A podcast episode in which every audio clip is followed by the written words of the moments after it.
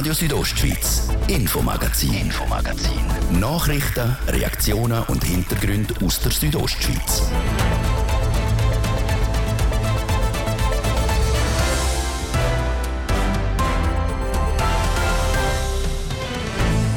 Kanton Graubünden zücht Bilanz in Sachen Wolf. Unter anderem sei in diesem Jahr ein Haufen für den Herdenschutz gemacht worden. Das hat einiges gekostet. Aber mit Geld ist der Herdenschutz nicht einfach gemacht, das müssen Massnahmen umgesetzt werden. Wir haben das Thema mit der Fachgruppe Herdenschutz beim Plantenhof aufgerollt und geschaut, wo der Schuh drückt. Denn der Kanton Glarus und seine Gemeinden werden transparenter. Ab dem ab nächsten Jahr wechseln sie nämlich zum sogenannten Öffentlichkeitsprinzip. Bis jetzt muss der Bürger nachweisen, wenn er irgendwo eine Akte will anschauen und in der Zukunft ist es umgekehrt. Der Bürger kann kommen und wenn die Behörde findet, das ist heikel, das geht nicht, dann ist die Behörde, die muss beweisen, dass es eben nicht rausgeht heisst es bei der Regierung, was der Paradigmenwechsel für Folgen hat. Und das Kleinstadt Open Air in Wallenstadt spaltet einen Teil der Bevölkerung. Bei der Gemeinde ist eine Petition eingegangen, die fordert, dass das Open Air aus dem Zentrum verschwindet. Darauf aber haben die Organisatoren vom jungen Festival mit einer eigenen Petition kontert. Wir haben uns die Geschichte genauer angeschaut. Das ist das Infomagazin bei Radio Südostschweiz. Im Studio ist Seraina Zinsli. Einen guten Abend. Mehr Wölfe, doppelt so viel Riss als im letzten Jahr und das trotz der Sofortmaßnahmen, die das Schweizer Parlament im Mai beschlossen hat. Dort haben die Kantone nämlich zusätzliche 5,7 Millionen Franken für den Herdenschutz zur Verfügung gestellt. Geld, das hilft, aber nicht lange, wie der Beitrag von Anadina Schlegel zeigt. Für 2022 haben National- und Ständerat ein Haufen zusätzliches Geld gesprochen, um den Herdenschutz in der Schweiz zu unterstützen. Insgesamt sind es 5,7 Millionen Franken. Ein Teil davon hat auch der Kanton Graubünden einsetzen mit dem Geld sind zum Beispiel mobile Hirtenunterkünfte oder auch Zäune finanziert worden. Das Geld allein und auch die Massnahmen langen die aber nicht, sagt Stefan Geismann von der Fachgruppe Herdenschutz vom Plantenhof. Man muss sich das so vorstellen, wenn der Bauer seine Tiere auf die Alp tut, er auf die Alp aus verschiedenen Gründen von Wirtschaftlichkeit her, vom Grasland zu nutzen, ich nachher in dem Zusammenhang ein Tier wieder heine. Jetzt hat er die Angriff, hat Massnahmen getroffen, es passiert eben gleich, dann ist das nicht nur der Moment und er sagt, okay, das Tier ist ja weg, sondern es ist noch dass er auch für nächstes Jahr das Muttertier fehlt ihm. Er kann das nicht einfach kaufen. Und wenn er es kaufen muss er es integrieren. Das ist immer schwierig, neue Schafe dazu zu tun, betrifft Krankheiten. Ihm fehlt dann vielleicht das Lamm nächstes Jahr. Das Lamm heisst nächstes Jahr, dass er Ertragsminderungen hat. So ein Riss ziehe also auch längerfristige Konsequenzen mit sich. Trotz den vielen Vorfällen von dem Jahr sieht man beim Plantenhof der Wölf gegenüber aber grundsätzlich nicht negativ eingestellt, sagt Stefan Geismann. Wir haben gelernt, jetzt in kurzer Zeit, zum unsere Kommunikation nicht zu beschränken auf wir wollen den Wolf nicht, sondern der Wolf ist da. Wir akzeptieren den Wolf. Wenn sich die so verhalten, wie sich wirklich ursprünglich verhalten, dann stören die nicht und können auch bleiben. Wenn das aber eben nicht der Fall ist, die Wölfe immer mehr Nutztiere reissen und auch den Dörfer zu nahe kommen, dann ist eine Regulation in einem gewissen Maß durchaus sinnvoll. Da dabei spielt laut Stefan Geismann aber nicht unbedingt die Anzahl Wölfe die Hauptrolle, sondern etwas anderes. Wenn wir Rudel haben, die alle zwei Nacht oder bei schlechtem Wetter, bei Tag Angriffe auf Nutztierherden machen, mit Herdenschutzmaßnahmen, die mag es einfach nicht leiden. Und darum, ich glaube, es ist keine Frage von der Zahl, sondern es ist eine Frage vom Verhalten von diesen Wölfen gegenüber der Landwirtschaft, den Nutztieren, gegenüber den Leuten. Und das Verhalten verändert sich mit Zeit immer mal wieder. Schließlich lernen die Zwölf auch schnell dazu und passen die sich der Situation und so auch der Massnahmen an. Wir müssen einfach auch aufpassen, dass wir, wenn wir uns da weiterentwickeln, dass mit Geld ist der Herdenschutz nicht einfach gemacht, dass mit Massnahmen umgesetzt werden und die Massnahmen ist, wie ich vorher erwähnt habe, ähm, die Wölfe lernen auch und es ist wie ein Aufschaukeln von, von ich mache ein bisschen mehr, äh, der Nachbar noch nicht, dann greift er dort ein, macht der Nachbar mehr als ich, dann ist er wieder bei mir. Also wir haben das, das, das Spiel, das Wechselspiel, das wird jetzt einfach da sein und das wird, äh, wird bleiben. Das ist auch ein Grund dafür, dass Massnahmen in so Fällen nicht immer viel bringen. Für die Zukunft sieht es darum auch nicht unbedingt besser aus. Wir gehen im Kanton Graubünden davon aus, mit der Rudeldichte, die wir haben, die sich da sehr erfolgreich fortpflanzen kann, dass die Dichte nächstes Jahr noch größer wird, sofern die Angriffssituation sich erhöht, der Druck immens größer wird. Was für Massnahmen nächstes Jahr aber konkret umgesetzt werden und wie man genau vorgeht, das ist noch nicht klar, wie der Stefan Geismann abschließend sagt. Die Herdenschutzmaßnahmen 2022 sind zu 80 Prozent durch das Bundesamt für Umwelt gedeckt worden und 20 Prozent hat der Kanton übernommen.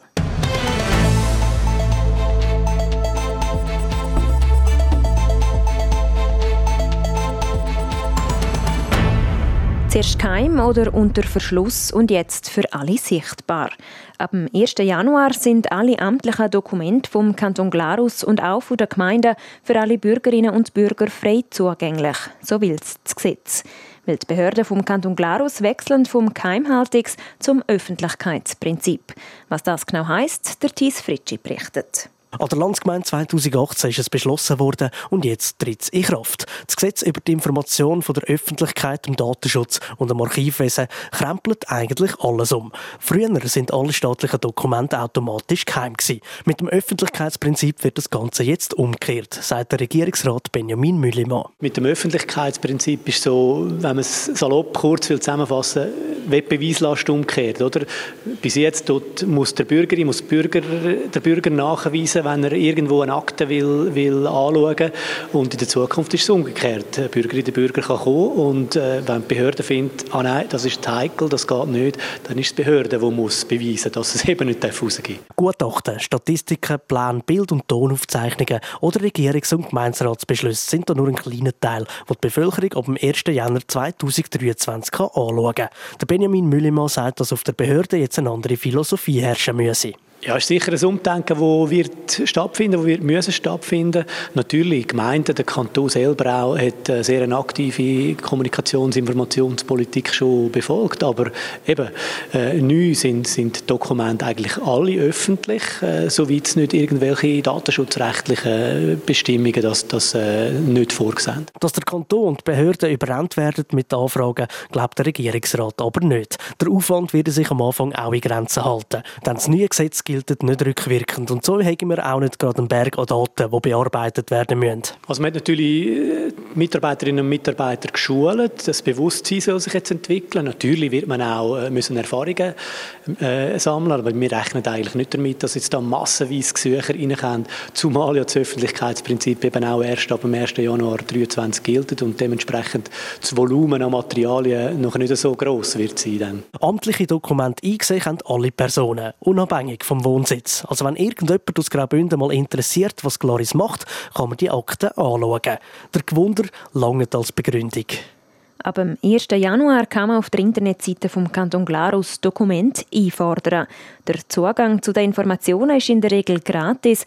Nur wenn ein Aufwand von über drei Stunden entsteht, muss man etwas zahlen.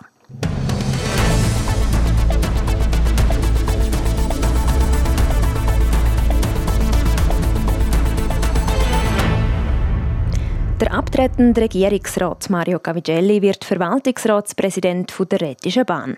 Der ehemalige Regierungsrat Claudio Lardi ist im Verwaltungsrat der Repower und der Ständerat und ehemalige Regierungsrat Martin Schmidt ebenfalls. Die Praxis von Mandatsvergabe in kantonsnahen Betrieb wird ab nächsten Jahr angepasst. Das nach einem Auftrag vom Grossen Rat.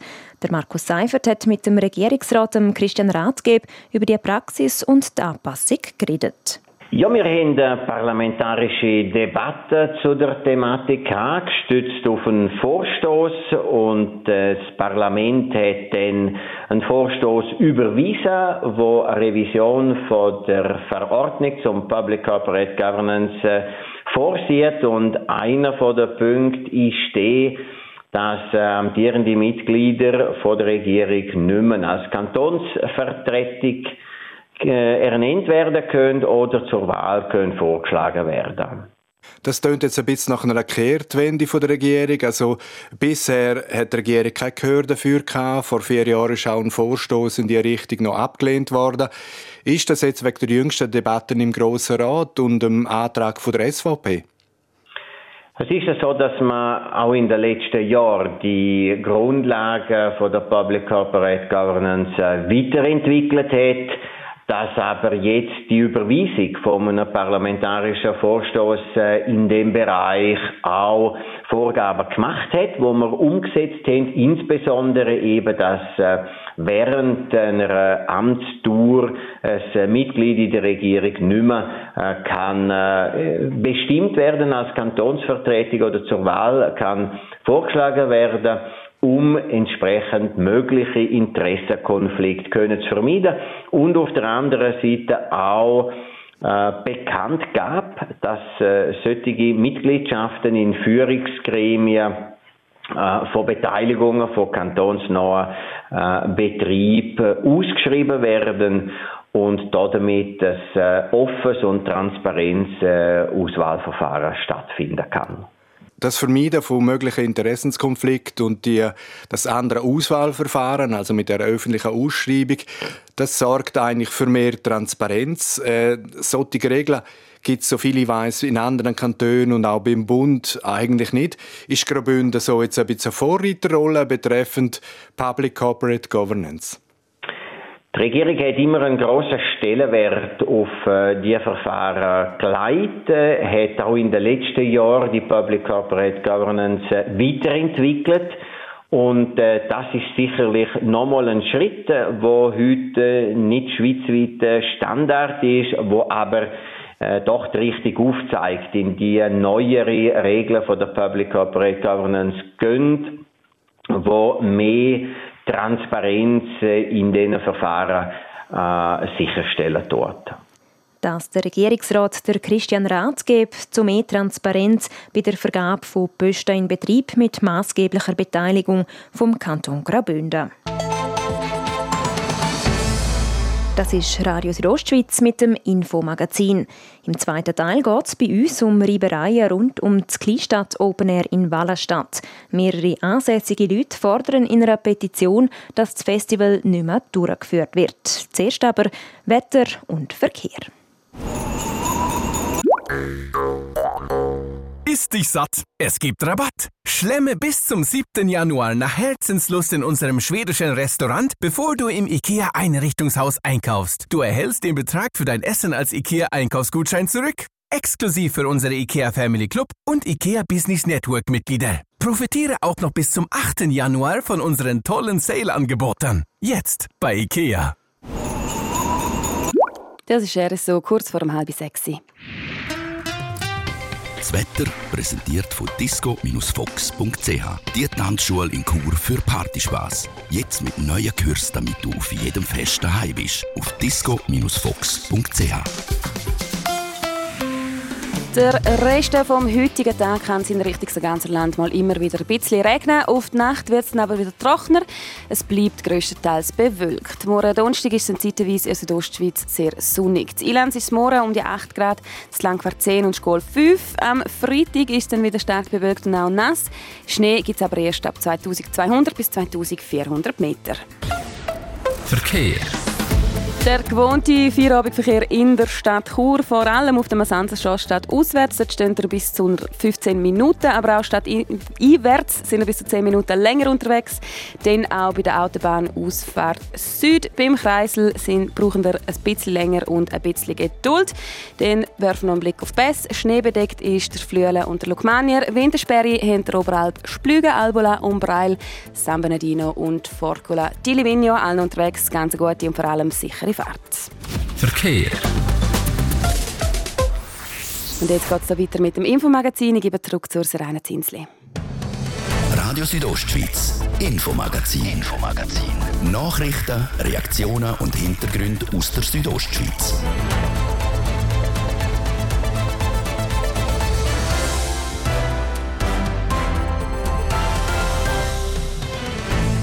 Kleinstadt Open Air in Wallenstadt spaltet einen Teil der Bevölkerung. Mitte November ist bei der Gemeinde eine Petition eingegangen, die fordert, dass das Open Air aus dem Zentrum verschwindet. Was die Hintergründe sind und wie die Gemeinde und die Organisatoren vom Open Air darauf reagieren. Und für viele ist es selbstverständlich, dass man die Weihnachtstage im vertrauten Umfeld mit Familie und Freunden verbringt. Aber es gibt in der Stadt Chur sehr viele Leute, die an diesem Abend aus irgendeinem Grund nicht mit ihren Angehörigen feiern können. Weil was, wenn man sich zum Beispiel mit der Familie verstritten hat oder wenn der Partner oder die Partnerin gestorben ist. Für solche Menschen hat sich der Evangelische Hilfsverein etwas überlegt. Kleinstadt Open Air in Wallenstadt wird diesen Sommer schon zum dritten Mal durchgeführt. Ein Open Air, das aktuell die Bevölkerung spaltet. Weil es gibt einen Streit um den Austragungsort. Eine Petition fordert, dass das Open Air nicht mehr auf dem Rathausplatz stattfinden soll. Das lässt die Veranstalter nicht auf sich sitzen und haben ihrerseits gehandelt. Andrea Sabadi mit der ganzen verzwickten Geschichte. Das Jahr sind bis zu 1500 Besucherinnen und Besucher am Kleinstadt Open Air in Wallenstadt mit dabei gewesen. Dass es im nächsten Jahr nochmal so ein Open Air gibt, das ist der einen aber ein Dorn im Auge. Sie haben darum 60 Unterschriften gesammelt und eine Petition eingereicht. Sie wollen die Durchführung vom Kleinstadt Open Air somit verhindern. Begründungen sagen die folgende, so der Vertreter der Unterschreibenden, der Karl Spring. Er teilt uns schriftlich mit, sehr große Lärmbelastung, vor allem in der Kernzone des Städtchens, aber auch an exponierten, erhöhten Wohnlagen relativ weit vom Städtchen entfernt. Und punktuelle Einschränkung und Missachtung der Gewerbefreiheit. Argument, wo der Organisator, der Mark Robin Broder, nicht nachvollziehen kann. Das gesamte Gewerbe bis auf ein Lädeli, das hier im Dorfkern ist, ist alles Teil des Kleinstadt Open Air. Das heisst, jeder Gastrobetrieb, der gerade hier in der Nähe sind, hat einen Stand bei uns. Wir haben einen Kaffee nebendran, wo unsere Künstler gehen essen. Von dem her, mit den Leuten, die hier wohnen, haben wir überhaupt kein Problem und die haben alle Freude, dass wir hier sind. Aber eben, es haben nicht alle Freude. Der Karl Spring als Vertreter, der die Petition mit eingereicht hat, hat andere eigene Erfahrungen gemacht. Darum stört er sich noch an weiteren Punkten. Zum Beispiel, Zitat, arrogantes Auftreten von Helfenden der Veranstalter gegenüber Personen, die im Ortskern einkaufen wollen. Genau solche Erfahrungen haben dazu geführt, dass man gegen das Kleinstadt Open Air etwas unternehmen unternehmen So ist eine Petition entstanden, wo man im November eingereicht hat. Daraufhin hat der Veranstalter vom Open Air reagiert und sozusagen eine Petition gegen die Petition gemacht. Die mit dem Ziel, dass wirklich auch die Leute, die, ja, die jetzt vielleicht nicht so Freude haben an dem Open Air, das Open Air akzeptieren, dass es da ist. Uns ist völlig bewusst, dass das nicht für jeden jemand ist. Uns ist völlig bewusst, dass auch nicht jeder gerne ans Open Air kommt. Aber äh, ich glaube, für die, die zwei Tage, die da stattfinden, kann man eine gewisse Akzeptanz an den Tag legen und für das plädieren wir eigentlich mit dieser Petition. Mit dieser Gegenpetition hat der Organisator Mark Robin Broder bis zu 800 Unterschriften können sammeln, die Open Air unterstützen wollen. Es gibt also Unterschriften für das Open Air und Unterschriften dagegen. Trotz dem ganzen Hin und Her, die beiden Parteien sind bis heute noch nicht zusammengesessen und haben über ihre Anliegen diskutiert. Schade, findet der Organisator Mark Robin Broder. Wir sind jederzeit dazu bereit, um äh, das Gespräch zu suchen. Wir haben das auch im Gemeinderat gesagt. Der Gemeinderat hat das Gespräch auch angeboten. Bis jetzt haben wir leider noch nicht davon gehört, dass äh, die Initianten bereit sind, um mit uns zu reden. Was wir sehr, sehr schade finden. Und, äh, aber wir hoffen, wir kommen zusammen an den Tisch und können das zusammen ausdiskutieren. Auch auf Seite der Gemeinde wäre man also bereit zum Vermitteln. So der Gemeindepräsident der Angelo Umberg. Bis jetzt aber ohne Erfolg. Ich muss eben einfach da betonen, es ist nie eine offizielle Lärmklage eingegangen und wir haben das aber bereit erklärt, zusammen übrigens mit dem Veranstalter, mit den Petitionären zusammenzusitzen und schauen, ob es dort ein Verbesserungspotenzial gibt. So bleibt also noch offen, ob ein Austausch zwischen Petitionären und Veranstaltern stattfinden wird. Was sicher ist, das Kleinstadt Open Air in Wallenstadt 2023, das ist vor Gemeinde schon mal offiziell genehmigt worden. Das ist Andrea Sabadi zum Hin und Her rund um das Kleinstadt Open Air Wallenstadt.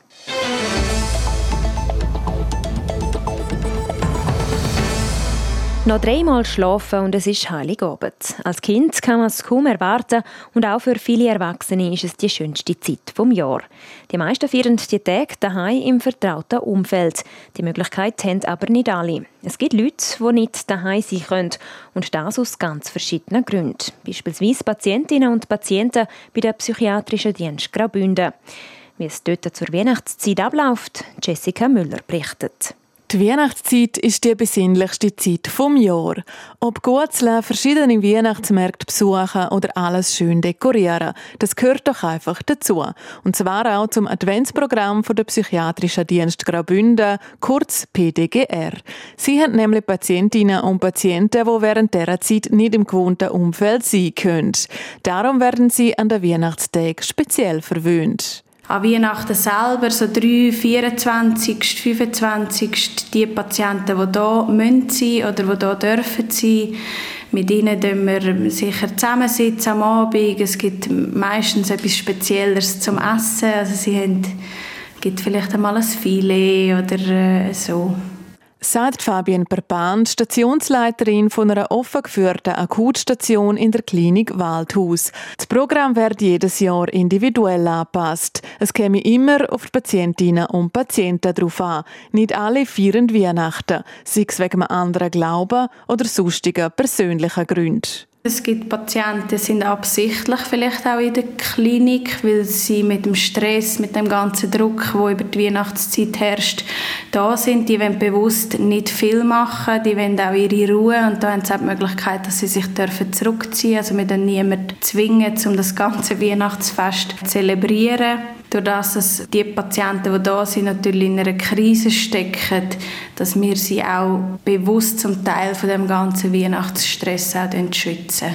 Die Bedürfnisse der Patientinnen und Patienten sind also sehr individuell. Nebst denen, die lieber nicht zu fest mit der Weihnachtszeit konfrontiert werden, gibt es auch Leute, die während diesen Tagen zusätzliche Betreuung brauchen.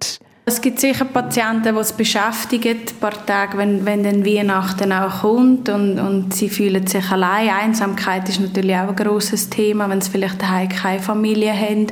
Dann merken wir schon, da ist mehr Gesprächsbedarf herum und für die sind wir natürlich dann auch speziell da und machen mit ihnen Einzelgespräche und unterstützen sie dort, wo sie halt gerade sind sagt Fabienne Perpan, Stationsleiterin in der Klinik Waldhaus. Es ist auch für das Team motivierend und ein schönes Gefühl, über diese Tage zu arbeiten. Man könne für die Patienten und Patientinnen da sein und es gebe einem selber sehr viel zurück.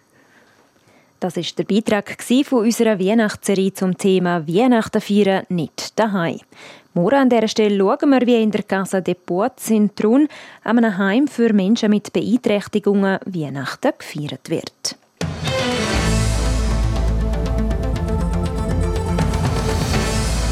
Abgesehen von Weihnachten in einer Einrichtung gibt es auch noch andere, die Weihnachten nicht mit ihren Liebsten feiern können.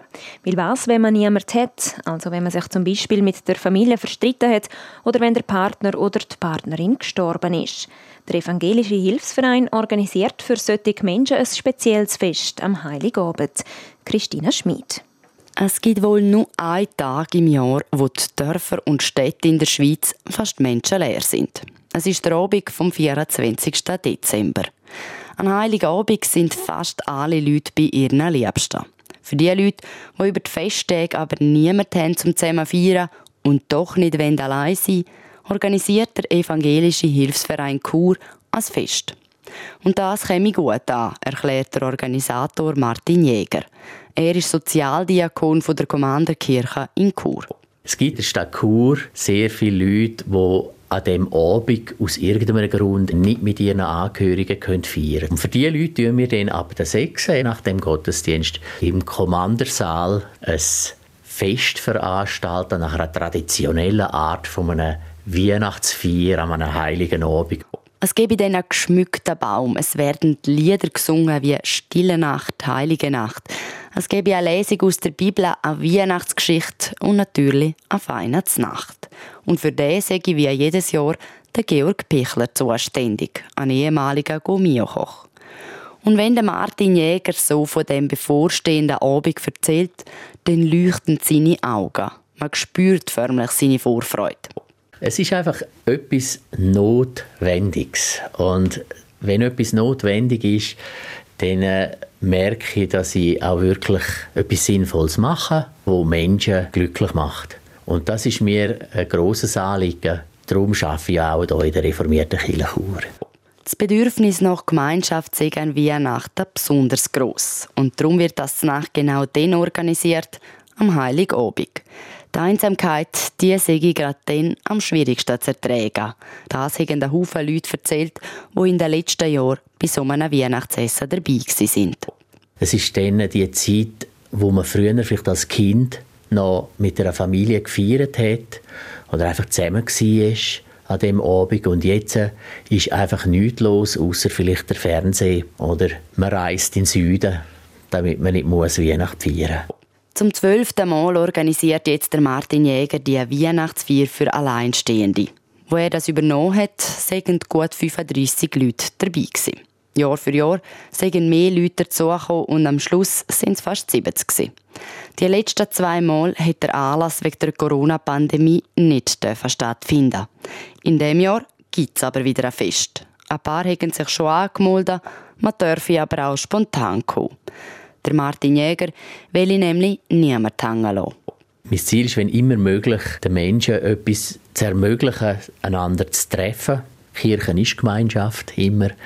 Und diese Gemeinschaft da äh, ist wirklich ein Ort, wo die Einsamkeit so sehr groß wäre. Und die Differenz zu der Einsamkeit oder eben zu der fröhlichen Runde, wo wir da sind, die wird dann eben sehr groß.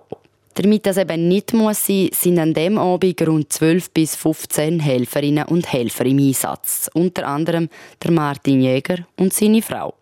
Die zwei feiern seit ein paar Jahren jeweils am 23. Dezember Weihnachten mit der Familie, damit sie dann am Heiligen Abend mit denen feiern können, die sonst allein wären.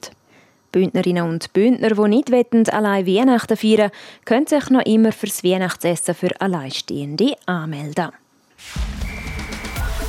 RSO Sport. Präsentiert von Metzgerei Mark. Ihres Fachgeschäft für Fleischspezialitäten aus Graubünden in Chur, Langquart und Schiers. Echt einheimisch. Metzgerei-mark.ch der Sport an dem Mittwochabend starten wir mit der Überraschungsmeldung vom Tag. Der vierfach Abfahrtskugelgewinner der Beat Feutz wird Ende Januar vom Skirennsport zurücktreten. Nach der Rennen von Kitzbühel ich Schluss. Wie der 35-jährige Berner in einer Mitteilung erklärt, sagt sein Gefühl, dass die körperlichen Grenzen erreicht sind. Darum plane er am 21. Januar sein letztes Rennen zu bestreiten. Er freut sich aber, seine Lieblingsrennen in Wengen und Kitzbühel noch einmal zu geniessen. Der Beat Feutz hat in seiner Karriere je drei Medaillen bei den Olympischen Spielen sowie auch bei den Weltmeisterschaften gewonnen. Außerdem hat er auch viermal die Abfahrtskugel geholt. Dann zum Skicross. Fanny Smith holt sich im italienischen Ineken der zweite Rang. Sie muss sich nur von der schwedischen Dominatorin der Sandra Neslund geschlagen geben. Zweitbeste Schweizer ist, Schweizerin ist die Bündnerin Talina Gantabay. Sie ist nach einem kleinen Final auf den sechsten Rang gefahren. Bei den Männern ist der Jonas Lehner als achter bester Schweizer. Gewesen. Und dann noch eine Meldung aus dem Unihockey. Die Schweizer Männernationalmannschaft hat einen neuen Trainer. Der Schwede Johann Schönbeck übernimmt das Team ab Mai. Damit ist er Nachfolger von David Jansson. RSO Sport. Präsentiert von Metzgerei Mark. Ihres Fachgeschäft für Fleischspezialitäten aus Graubünden in Chur, Langquart und Schiers. Echt einheimisch. Metzgerei-mark.ch